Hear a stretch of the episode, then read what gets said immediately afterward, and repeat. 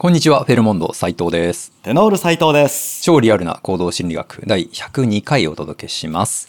はいえー今日のテーマは、なぜ美容室よりコンビニの方が多いように感じるのか。美容室の方が、いえ、コンビニの方がコンビニの方が 多いように感じるのか。というと、本当は違う。本当は、えー美容室の方が多い多い。ということなんですよね。うん、確かにコンビニはいっぱいあるよううにん。感じますね。で、コンビニの方がはい。美容室より多いって感覚的にないですよね。うん、ねえ。私は。私もないですねあ。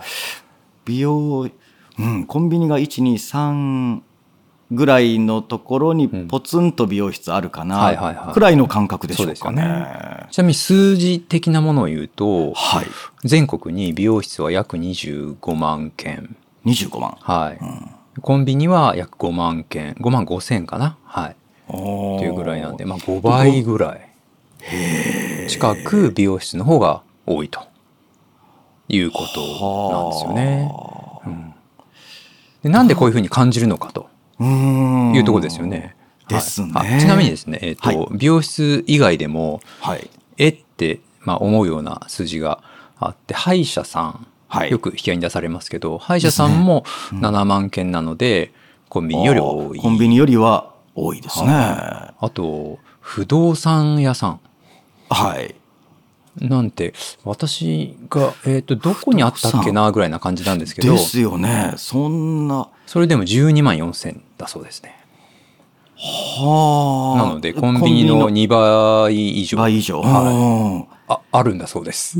えまあ、どういうふうにせあのこうねあるのかとか、まあ、いろいろあるかもしれないですけど、ですね。その地域的なものも。うんはい、うん派手にやってるね、はいちっちゃい事務所とかもあるのかもしれないですけど、うんまあ、数からするとそのぐらいあると。はあ。なんかじゃあ逆にコンビニってそんな多くないのかっていう気がしてきちゃいますね。ぐらいですよね。うんまあ、でも自分の生活圏内には、はい。あどっちのコンビニ行こうかなとかっていうぐらいのところに、まあ、今で住んでるんですけどですね、うん私も今ここからちょこっとはい何か買いに行こうとなったら、うん3箇所候補にはい上がりますね。ねでまあ、その車にね。車に乗れば1分で着くうんっていう距離に3軒ありますもんね。そうですよねうんでこれがなぜはい。コンビニの方が多いかなってなんとなく感じるのかっていうところなんですけど、ですね。はい。はい。まあ、これは、はいあーその解釈のお仕方ですけれども、まず一つ、利用可能性ヒューリスティック。利用可能性ヒューリスティックはい。利用可能性だからはい。使ってるかってことですかね。そうですね。はいまさにそういう。うんなので、えー今我々、美容室そんなにあるか？このコンビニの5倍もうん絶対ないだろうなんて思ってしまうのは、あーまあ、利用してないからですよね。ですよね。はい。自分が利用するところはもうここって決まっていれば、他に美容室があったとしてもお気にしない。うんところがコンビニは、まあじゃあお茶買おうとか乾電池買おうとか言って、どこでもとりあえずあれば寄るので、利用してるんですよね。そういうことですよね。あ自分が使っていてーはい。思い出し思い出しやすいとか、はい。まあ、親しみを感じてるっていうようなうん。ものがやっぱり記憶には当然残っているので、うん。数自体もそうなんではないかと思ってねしまいますよね。親しみとうん、ね、言ったら、不動産屋なんてね、そうそう、そうなんですよ。うん。だ今あの、えっと、コンビニとはい。美容室と歯医者さんと不動産屋さんあげましたけど、うん。やっぱりコンビニが一番多いなって思ってしまって、うん次がうーんと美容室かな次歯医者さんかな次不動産屋さんかなって まあ単純にパッと思ったんですけど、はいそれって利用頻度なんですよね。確かに。うんそうですね。はい、やっぱそれにかなりあの、まあ、完全にこう情報がなくてうん分かんないなってものに関しては利用頻度にかなり依存している気はしますね。しますね。この、ね、利用可能性ヒューリスティックって、はい。今まで他にもこうヒューリスティックスっていうのが出てきましたけれども、うん。はい。お代表性とかあー固着性とか、その中の一つで、はい。こう自分がよく利用しているとか、あー思い出しやすいというものがあ意識の中に浮かぶという、はい。まあ、発想しやすいというそういうのがこの利用可能性ヒューリスティックなんですよね。そうですね。はでこれ私も最近あこれだなと、うん。これがまさに利用可能性いはい。と感じたのがあの宅配のトラックで牛のマークがついているなんかサービス知ってますか？牛のマーク。はい。あ猫じゃないんですよ。猫じゃない。牛のマークで。牛。牛のトラックなんかありましたっけ？はい、はい。食材か何かちょっとこう加工して、はい。えーで簡単に料理ができるような、うん。そういうものをはい。こう配達してくれるう商売はい。のそのトラックなんですけども。ちょっと今名前忘れちゃったんですが。でそれまあ生協みたいなそういうのの一つですよね、はい。でそれを利用していますっていう話を聞いたんですね。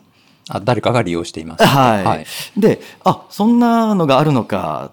なんかこのね新潟生協だとか学生の、ね生協だとかってあるけれどもそういうのみたいで、えーああるんだなっていうことを初めて知ったんですね。そしたらその直後から牛のトラックしょっちゅう見かけるんです。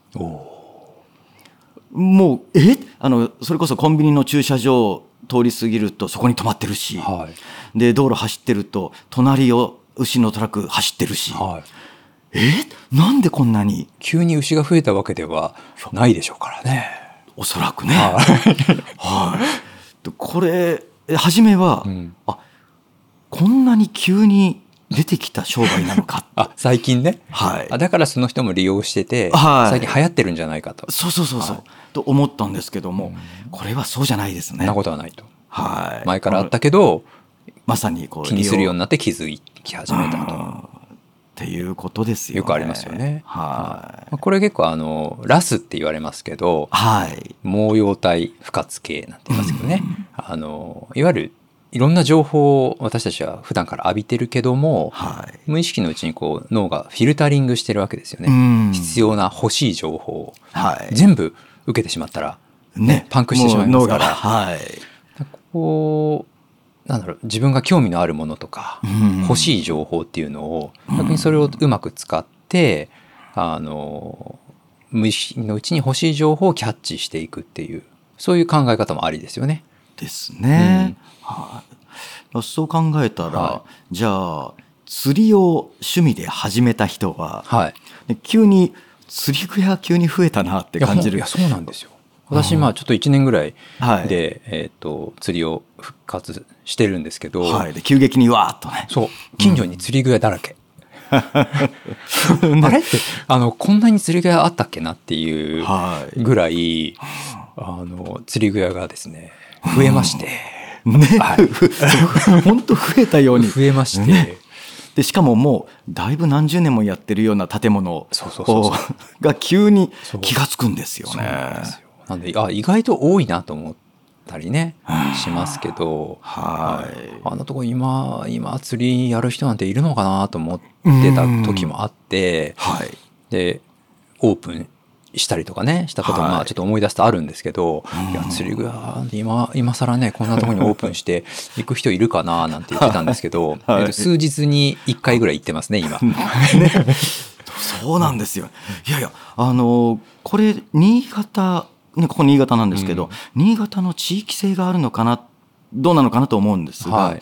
あの大きい釣り具屋が24時間営業している。すごいですね。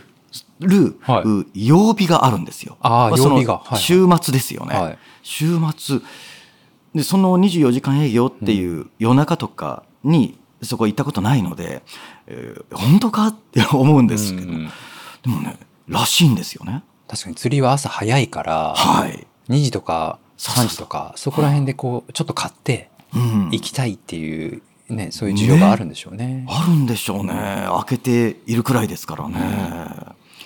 えー面白いですね。面白いですね。はいまああのーこうね何気なく過ごしていると、うんい、ろんな情報を誤ってはい。こう解釈したりしてしまいますけども、まあこう利用可能性ヒューリスティックであるとか、まあはい。ラスっていうね脳の機能であるとか、まあ、そういうことで、まあ、情報を私たちはフィルタリングしてたりとか判断してたりとかはい。っていうのがあるので、まあ、そういう知った上でうん。あのなんていうんですか、まあ、情報を選択していくと。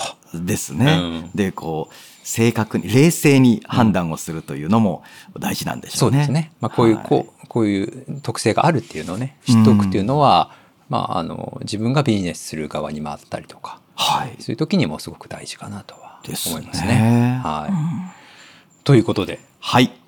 今日は美容室よりコンビニの方が多いという、まあ、はいそのお法則というか、まあ、特徴ですかね。はいについてお伝えしました。はい本日はどうもありがとうございました。ありがとうございました。